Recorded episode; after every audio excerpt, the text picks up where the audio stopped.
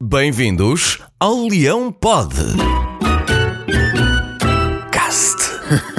Ora então, como é que estão futuros campeões nacionais?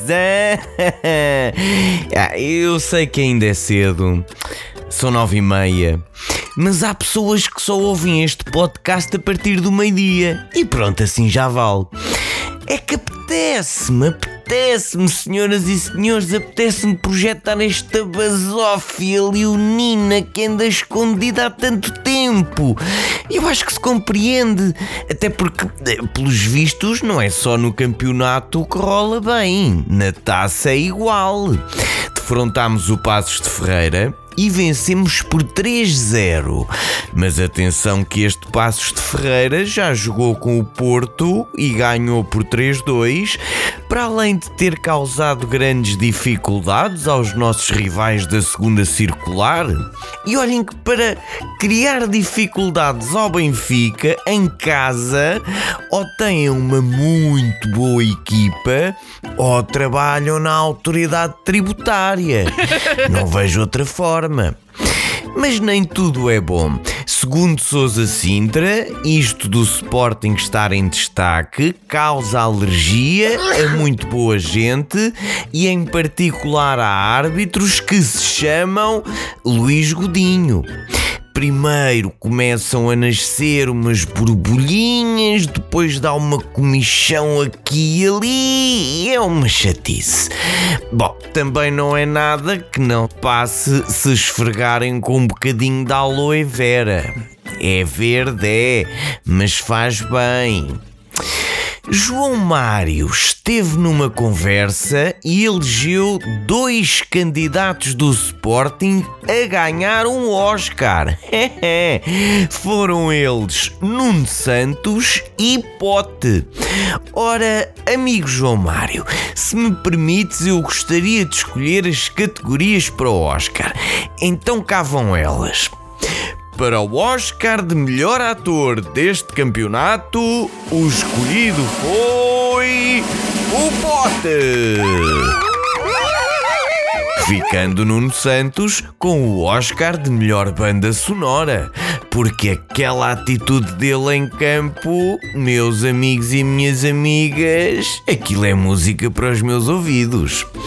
Bom, agora mudando de assunto. A semana ficou marcada pela interrupção do PSG Bajak Sahir por alegadas afirmações racistas de um dos elementos da equipa que veste de uh, negro não se faz.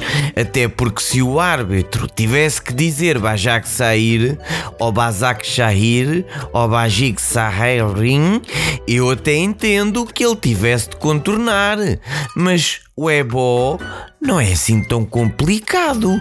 Pois não, Sr. Sebastian Coltesco? Estas atitudes são inadmissíveis e basta metermos os olhos naquilo que aconteceu em Lisboa, na Praça do Comércio, para percebermos qual devia ser a nossa atitude perante os outros. A forma como aquele homem se atirou à água para salvar outro faz-me lembrar os melhores saltos para a piscina do Neymar.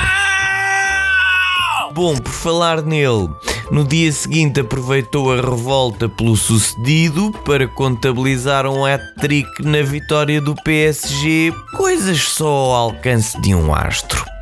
Outros dois astros defrontaram-se novamente e, se de um lado esteve Cristiano Ronaldo imparável, com mais dois golos, do outro esteve um, um Messi apagado com estes dois golos, Ronaldo soma agora o dobro dos golos de Messi em jogos entre a sua equipa e a equipa do argentino. É? Se isto não dá mais uma bola de ouro, então, meus amigos, eu não entendo nada de bola.